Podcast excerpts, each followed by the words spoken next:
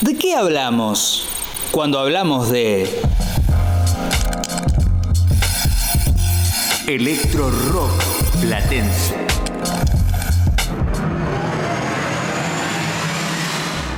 Muchas veces lo que conocemos como géneros o movimientos o escenas son generadas de manera intempestiva, casi inconsciente por sus propios protagonistas. Si bien el sonido, o la intención o el concepto es algo que se tiene de antemano, muchas veces se llega a lugares que no se esperaba. En la ciudad de La Plata hemos descubierto muchas veces que allí se cocinaba algo. Vale destacar que es una ciudad universitaria en la cual llegan muchos jóvenes de muchas partes del país y también de otras partes de Latinoamérica, ¿por qué no? Esto facilita o de alguna manera proporciona a los músicos, a los integrantes, a los artistas que llegan a esta ciudad o que conviven allí a generar nuevas propuestas y nuevos lenguajes artísticos.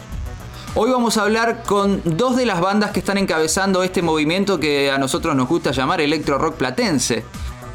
Uno de ellos es Varese, el otro es Peces Raros, dos proyectos que apuestan por la música electrónica, por las canciones en español y es toda una novedad dentro de la música argentina. Pero dejemos que ellos nos expliquen en sus propias palabras cómo es que ha surgido este nuevo movimiento en la ciudad de las diagonales.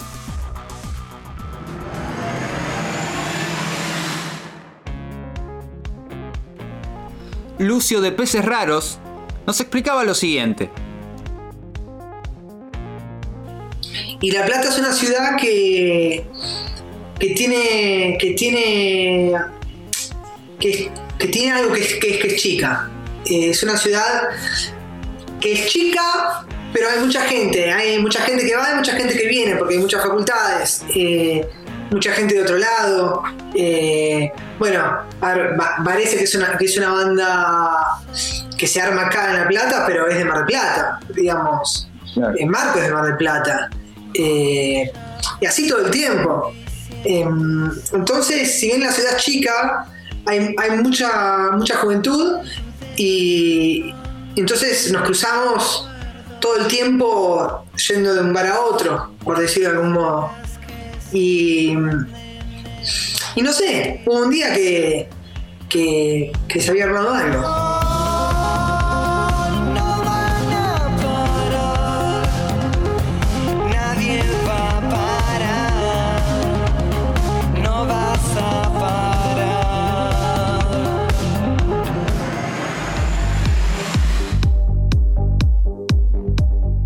Manu Tello nos cuenta desde su propia perspectiva cómo surgió Varese. Lo que se da en, este contexto es un, contexto de muchas fiestas, de mucha juventud haciendo muchas fiestas electrónicas que, digamos, empezaban a convivir las bandas dentro del, formato de fiesta electrónica. Estas fiestas, digamos, eh, muchas veces estaban hechas en, lugares clandestinos y lugares eh, como centros culturales habilitados eh, hasta ahí, digamos. Y bueno, todo ese, todo esa es como toda una cosa que se junta, digamos, en la que los peces empiezan a crecer mucho y sacan el disco eh, parte de un mal sueño, que a nosotros nos voló la cabeza mal y empezaron a hacer eh, recitales más grandes porque la gente se empezaba a copar. Sumado a todas las fiestas electrónicas que estábamos haciendo, porque de hecho nosotros teníamos una productora en ese momento, por ahí no, no existía, parece, pero teníamos una productora que se llamaba Mundo Perro, que se llama, y hacíamos fiestas en todos lados, digamos, ir a todos los fines de semana fiestas distintas y ir a tres, cuatro fiestas. Eh, entonces todo eso, digamos, sumado con, el espíritu cancionero, el espíritu rockero que tiene la ciudad, hace que empiecen a, a mezclarse esos dos mundos naturalmente.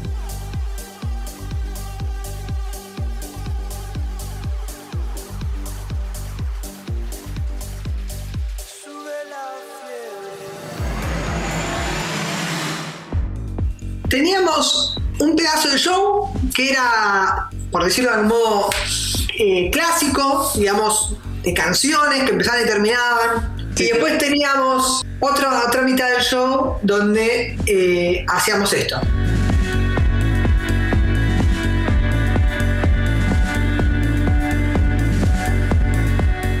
Donde había canciones, pero que eran canciones que estaban medio la idea en una instancia muy adolescente no, no, no, no se terminaba de entender bien. Yo me acuerdo que, que una vez estábamos tocando en pura vida. Después nos cruzamos con, unos amigos que, que tenían una banda y nos dijeron, che, buenísimo eh, la zapada que se, que se hacen de la mitad del show para adelante, ¿viste? Nosotros era como, no, pero esto no, no es una zapada, ¿viste? Era como, no, no lo estamos haciendo bien, claramente. Era como, no es una zapada, es, es, es otra cosa. Y hasta que llegamos a esa otra cosa, hasta que dejó de parecer una zapada y, empezó a parecer lo que nosotros queríamos que sea. eh, hubo varios shows. La primera canción que hicimos fue eh, La Marea.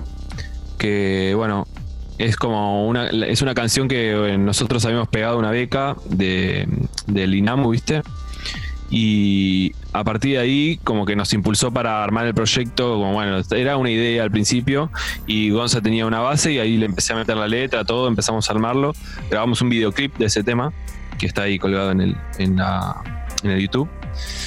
Y bueno, nada, salió la marea y ahí empezamos a probar y empezaron a, empezaron a salir otras cosas. De hecho, yo en ese momento estaba tomando clases con Juan Cruz Marino, ¿viste? Con el J de Piura. Y a partir de ahí empezaron a salir más temas, todo. Y bueno, de- fue el- como el resultado fueron los primeros, es- esos cuatro primeros temas que lanzamos en 2018.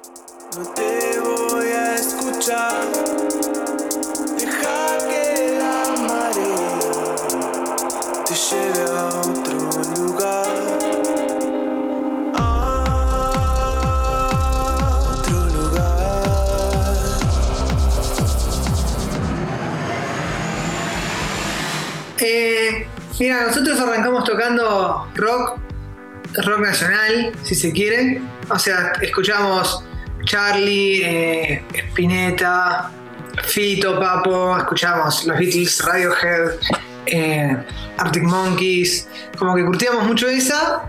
Y en determinado momento eh, conocimos a Justice, que es un, es un dúo, es, es un dúo, son DJs y productores franceses. Y era medio el boom de Daft Punk también. Me acuerdo que era más o menos 2015 que habían sacado Random Access Memories. Y escuchamos eso y como que nos, nos comimos un viaje y dijimos, ¿qué, qué, cómo, ¿cómo hacemos esto? Eh, al poco tiempo fuimos a ver a Richie Houghton, fuimos a una, a una fuimos a ver a Richie Houghton, vimos a Taylor Fast, los DJs son todos eh, productores de techno. Y nada, nosotros ya estábamos tocando, ya éramos una banda, y encontramos ahí un elemento que, que nos, nos cautivó mucho, que era la música electrónica, que no era parecida a nada de lo que habíamos escuchado.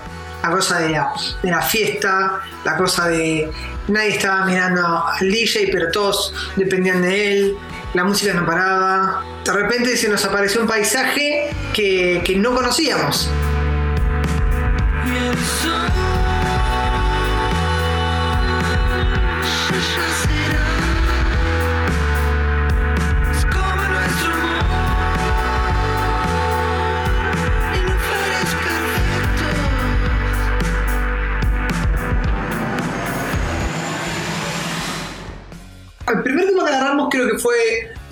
Sueño. Y creo que en, la- en el mismo día tocamos, antes de llegar, que fueron dos temas que medio... eh, fueron los dos primeros que enganchamos, que empezamos como a, a tratar de, de entender cómo enganchar temas, cómo hacer transiciones. Y parte de un mal sueño eh, es, fue, por ejemplo, un tema compuesto bajo estos preceptos, ¿no? Que un bajo ostinato todo el tiempo, el mismo bajo, se va moviendo la armonía, el bajo se mantiene igual. Antes de llegar, esta vez es un poco más rockero, pero como estaba en la mayor y parte de estaba en fa sostenido menor, entonces eh, se nos ocurrió que armónicamente era muy fácil de, hacer una mezcla entre uno y otro, y fueron los dos primeros que intuitivamente mezclamos, no, No es que planificamos, ¿no? Estamos en la sala y empezamos como a tirar ideas.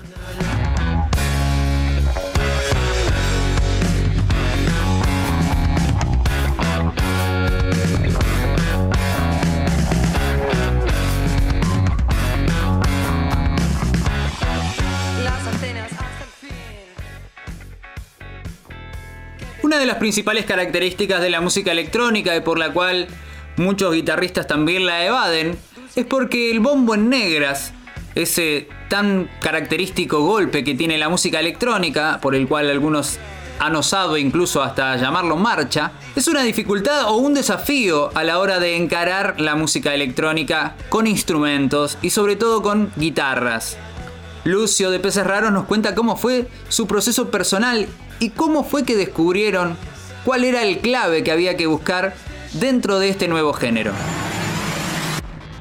Fue un, proceso, no fue de un día para el otro. Lo primero que hicimos fue incorporar el, el bombo negra. Empezamos a entender que había que pensar más en, células que en grandes ideas melódicas. Cuando uno produce música electrónica, lo que, lo que se busca generalmente es darle swing, darle swing a la producción, ¿viste? Que si haces un hi-hat en Ableton o lo que sea, que tenga swing, que tenga groove. Bueno, acá era como el proceso totalmente contrario para nosotros, que veníamos como muy acostumbrados al, al, al groove, al swing o al, a la pulsación o al- a la fluctuación del rock, ¿no? Eh, y de la canción, porque nada, rock, rock, el rock abarca tantas cosas que, que es válido. Em, incorporamos el bombo, el bombo negra empezamos a tocar de la forma más monótona posible. Hay que tocar ostinatos, hay que hacer una idea y repetirla, y repetirla, repetirla, repetirla, repetirla.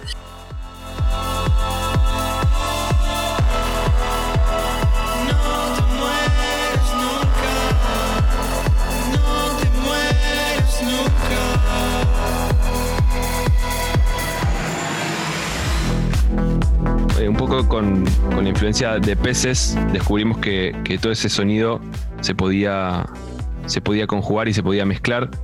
Y bueno, después, por ejemplo, yo soy como un outsider, digamos, ¿no? de la electrónica, ¿no? Me metí recientemente, en los últimos 5 o 6 años, como una exploración, digamos, más.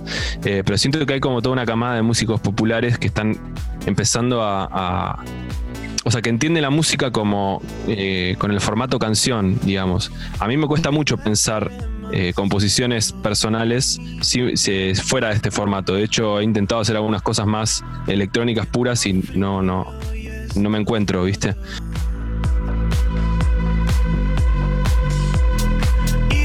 Siempre estás en otro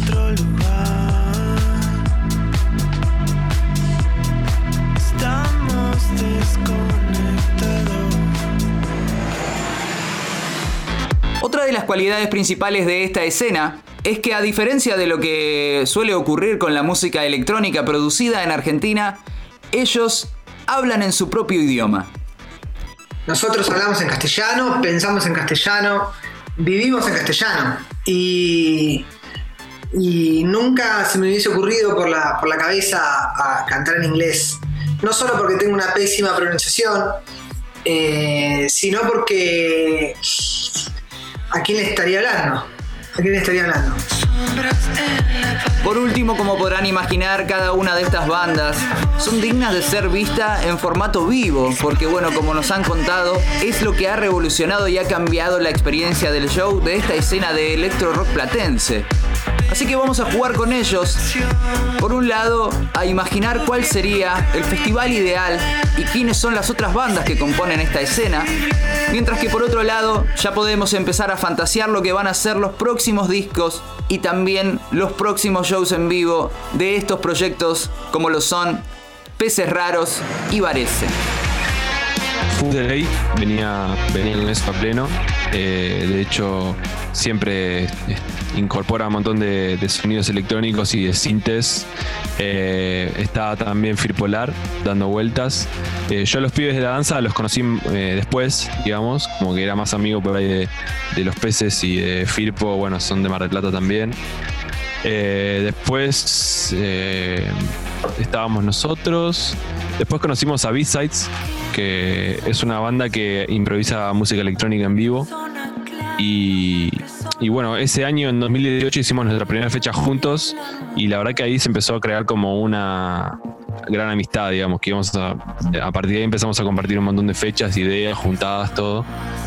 a, ver, a los pibes de Food de de La Danza de las Bestias, a los chicos de, los chicos de Trasante.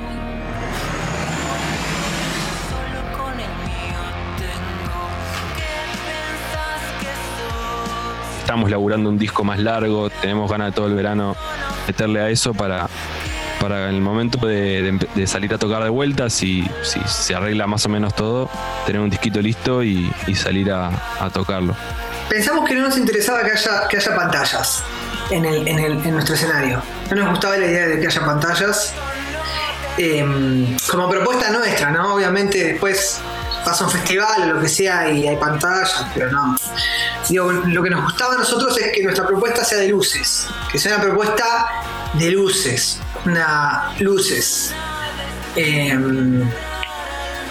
y bueno, eh, a partir de eso empezamos a laburar con, con León Greco, que es un, que es un, delirante, es un encanto, y fuimos trabajando codo a codo y digamos para cada, para cada, para cada show siempre tratamos de, de llevar una propuesta de luces distinta, de reformular desde ahí también.